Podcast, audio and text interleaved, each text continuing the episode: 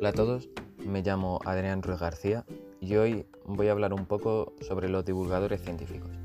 Os estaréis preguntando, ¿qué es un divulgador científico? Bien, un divulgador científico es una persona que hace que un conjunto de conocimientos relacionados con la ciencia, en este caso la divulgación científica, lleguen a muchas personas. Así que se podría decir que la divulgación científica es el conjunto de actividades que interpretan y hacen accesible el conocimiento científico a la sociedad, como todas esas labores que llevamos a cabo de este conocimiento a otras personas interesadas en entender e informarse sobre ese tipo de conocimiento. Dicho todo lo anterior, he querido poneros un ejemplo de uno de los mejores divulgadores científicos españoles, en mi opinión, para que así podráis comprender mejor qué es un divulgador científico. Así que, entre todos los divulgadores científicos, he elegido a Francis Montoro.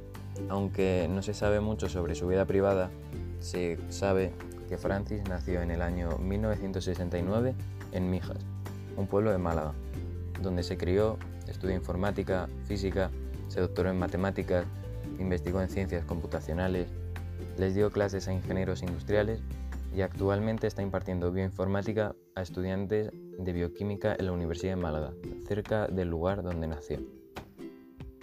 A Francis siempre le ha apasionado la divulgación científica, sobre todo cuando empezó a trabajar en la Universidad de Málaga. Allí organizó las mesas redondas de relatividad y mecánica cuántica, junto al profesor Rafael Miranda, entre los años 1995 y 1999. Además, Francis realizó seminarios de divulgación para alumnos y compañeros e importó conferencias, sobre todo en Málaga, donde nació. Francis también tiene un blog llamado La ciencia de la mula Francis, en el que divulga y opina sobre diferentes ámbitos físicos. Además de en su blog, Francis también ha divulgado en otros medios, como en la radio o algunas entrevistas que se le realizaron, cuyas cuales están accesibles para todo el mundo en su canal de YouTube llamado La ciencia de la mula Francis, igual que su blog. Espero que con todo lo que os haya dicho os haya quedado más o menos claro qué son los divulgadores científicos, aunque aún así voy a poneros un pequeño extracto de una entrevista que se le realizó a Francis Montoro, para que así podréis oír cómo habla y con qué ilusión lo dice. La teoría de cuerdas nació de forma oficial el 1 de septiembre del año 1968. Un físico italiano, Gabriele Veneziano, descubrió una fórmula para dominarlas a todas, a todas las partículas regidas por la interacción nuclear fuerte.